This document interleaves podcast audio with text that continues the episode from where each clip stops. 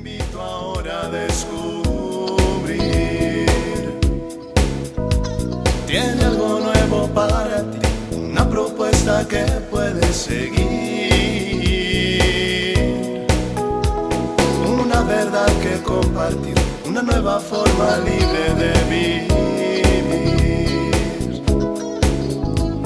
Un sencillo estilo de servir, el camino hacia la santidad. Hola, qué gusto encontrarnos en otra cápsula de paz y bien. Le pedimos, como siempre, a nuestro Espíritu Santo que nos llene de estos minutos de reflexión, de paz y que nos ponga en esa presencia con Jesús. En el caminar de nuestras vidas, pues quizás hay momentos, episodios o situaciones que pues no las quisiéramos, ¿no? Siempre quisiéramos que todo caminara y marchara, como se dice, sobre ruedas. Y los episodios o las situaciones a veces controvertidas o dolorosas, pues no, nadie las quisiéramos tener, ¿no?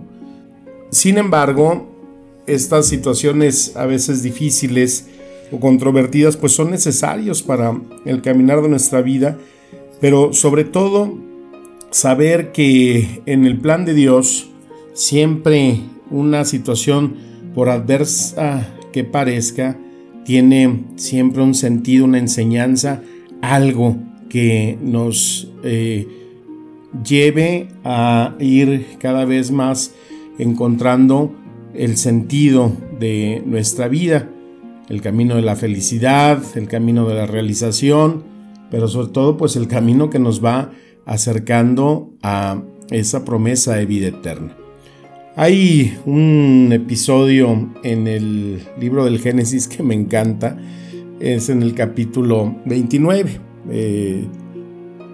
29-30 eh, lo, lo, puedes leer, ¿no? Pero te resumo la historia. Bueno, pues resulta que aquí aparecen varios personajes, uno de ellos Jacob.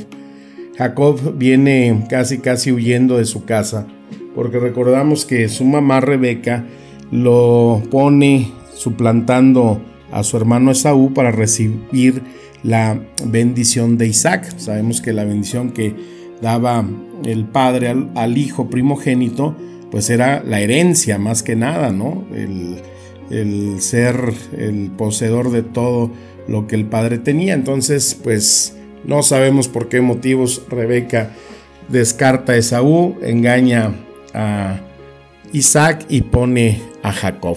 Y entonces cuando Esaú se da cuenta, pues quiere matar al hermano. Y Rebeca lo envía hacia una lejana tierra donde vive su hermano Labán.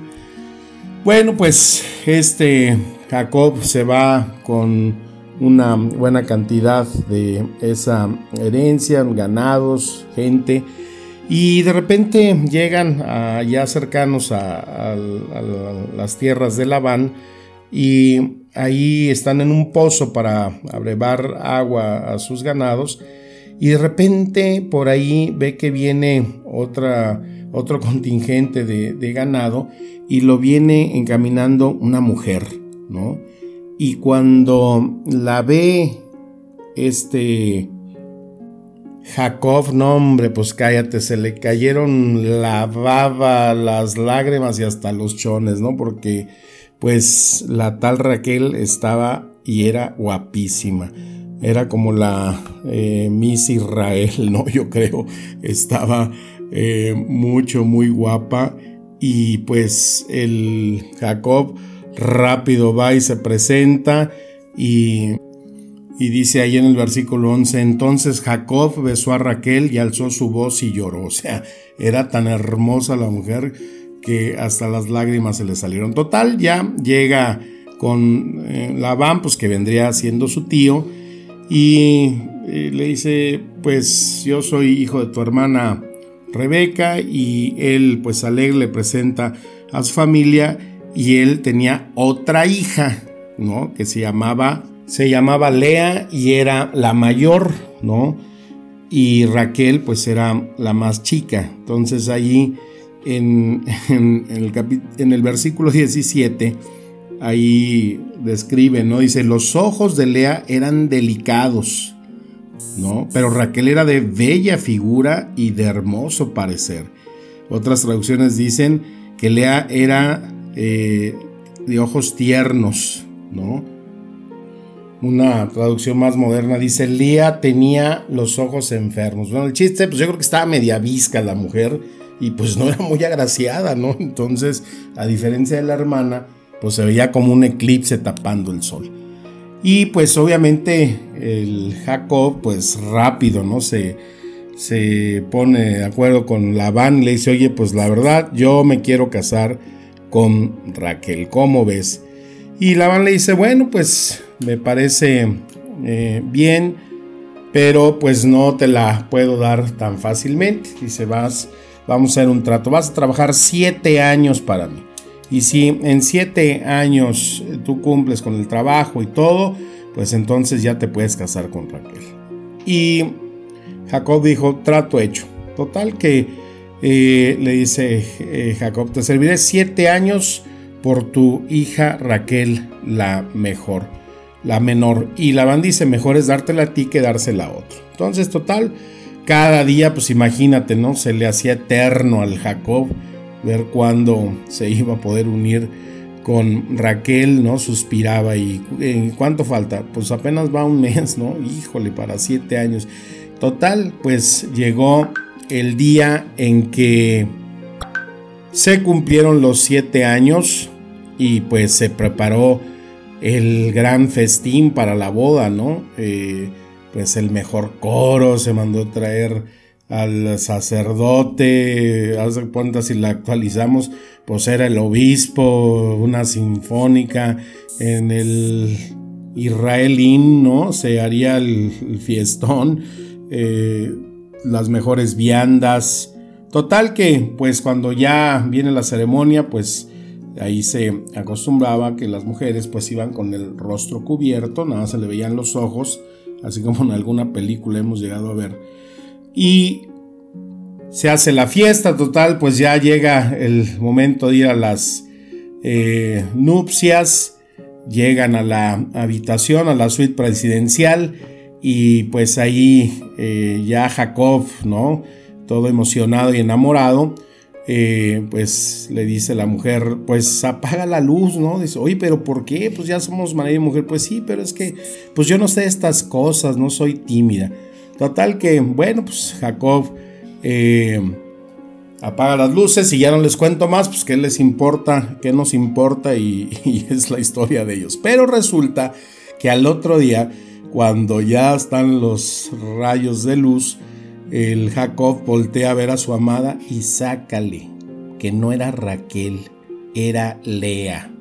No, no, no, imagínate, el otro volteó y casi le da un infarto de verla a la otra.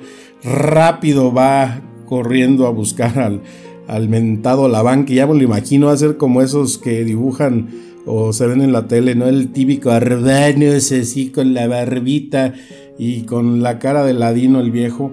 Dice, oye, pero ¿qué te pasa? Dice, pues yo te trabajé siete años para casarme con, con Raquel y el otro le dijo, no, es que tú no viste las letritas del contrato donde decía que no puede salir primero la hermana chica, sino primero debe de salir la grande.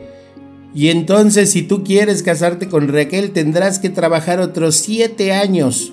Y el Jacob dice, no manches, pero qué estafada me diste. Imagínate, casi me da un infarto ahorita cuando desperté y vi la cosa esa que estaba ahí junto a mí.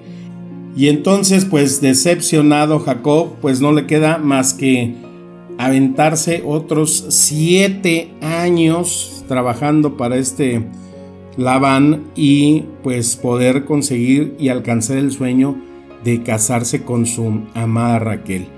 Pasaron esos siete años, pero durante esos siete años, bueno, pues él tenía que seguir casado con Lea, ¿no? Y él despreciaba a Lea. Él tenía toda su esperanza y su corazón en Raquel y pues le era una mujer sumisa, era una mujer pues que buscaba agradarlo de una manera u otra y él siempre la rechazaba. Y resulta que por fin cuando llegó el momento de que se iba a casar con Raquel, ya el Jacob dijo, no, no, no, no, aquí nomás la boda y se acabó, no quiero fiesta, no quiero coro, no quiero nada, ¿no? Ni ya nomás lo que quiero es casarme, porque y checar bien que sea Raquel, porque pues al rato no me vayas a poner a tu hijo, ¿no? ya, ahora con este viejo ladino hasta andaba haciendo ahí barbaridades. Entonces, pues ya llega el momento en que se une a Raquel y pues su sueño se hacía realidad. Pero, ¿qué pasaba ante la mirada de Dios? Bueno, pues que uno de los temores más grandes que se tenía pues era no tener descendencia, ¿no? Y pues resulta que le intentaron, le intentaron y la famosa, la bellísima Raquel no podía concebir. Y por otro lado, pues Lea resulta que empieza a darle hijos a Jacob. Dice ahí en el versículo 31, viendo Yahvé que Lea era menospreciada, la hizo fecunda, mientras que Raquel era estéril. Y todos esos hijos que nacen de Lea, pues son la mitad de las doce tribus de Israel, ¿no? Ahí el primero que eh, nace, pues es Rubén, Luego aparece Simeón, el tercero es Leví y el cuarto es Judá. ¿Cómo podemos interpretar entonces este episodio? Bueno, pues primeramente es que cuando nosotros no vivimos en concordancia con nuestra realidad, no valoramos y no aprovechamos lo que tenemos. No escuchamos la voz de Dios que nos quiere decir, a través de lo que en el presente estamos viviendo. Y por el contrario podemos estar simplemente queriendo soñar con el momento mejor de nuestra vida, con los bienes deseados, con el viaje tan anhelado, la familia que siempre hubiera querido, no sé, los sueños y anhelos que cada quien nos proyectamos en la vida. Y cuando vemos o estamos en momentos que pues quizás no son tan favorables, pero no los aprovechamos. Cuando quizás estamos en tiempos de carencia económica, cuando estamos en dificultades familiares, cuando quizás no tenemos una salud plena y no valoramos y no aprovechamos esos momentos, y sino que siempre estamos queriendo tener lo mejor, pues es cuando estamos nosotros queriendo vivir nada más esa historia con Raquel y estamos despreciando a la Lea de nuestra vida cuando tenemos esas circunstancias difíciles, ¿no? A veces, por ejemplo, un matrimonio cuando empieza que pues no tienen todo lo que quisieran para eh, tener un hogar cómodo, proveer a los hijos de lo mejor, pero no se valora entonces el amor, la unidad, la estadía de unos con otros, entonces, sino que nada más se sueña con eh, tener el, el bienestar material mejor, no estamos aprovechando lo que Dios nos da y lo que Él nos quiere ir formando porque a veces las circunstancias que parecen adversas no tienen otro sentido sino ser como una universidad en la vida que nos enseña a vivir pero sobre todo a fortalecernos en aquellos eh, momentos o aspectos que nos quisieran eh, y no son tan agradables como se quisieran ser. Todos quisiéramos ver el lado y el aspecto más hermoso de la vida. Es algo que quisiéramos conseguir, pero también en los momentos de aridez, en los momentos difíciles, también se tienen que vivir con la misma intensidad, porque ahí es donde el oro va a tomar su mejor forma, pero sobre todo su valor más importante. Es pasar por ese crisol, es pasar por esa situación difícil para entonces poder valorar para poder sentar ese precedente que nos haga vivir con mayor intensidad y entonces sí, cuando aparezca esa Raquel de nuestra vida, pues tener todo el gozo y el mejor provecho de aquello que el Señor nos regala y pone en el caminar de nuestra vida. Pidámosle al Espíritu Santo que nos haga siempre valorar y aprovechar los momentos que estamos con Lea, pero también que nos ayude a agradecer y a, discernir los momentos en que estamos con esa Raquel tan añorada para poder siempre estar con un corazón agradecido. Que las palabras nos sigan administrando espíritu y vida. Te mando un fuerte abrazo y deseo de paz y bien. Amén.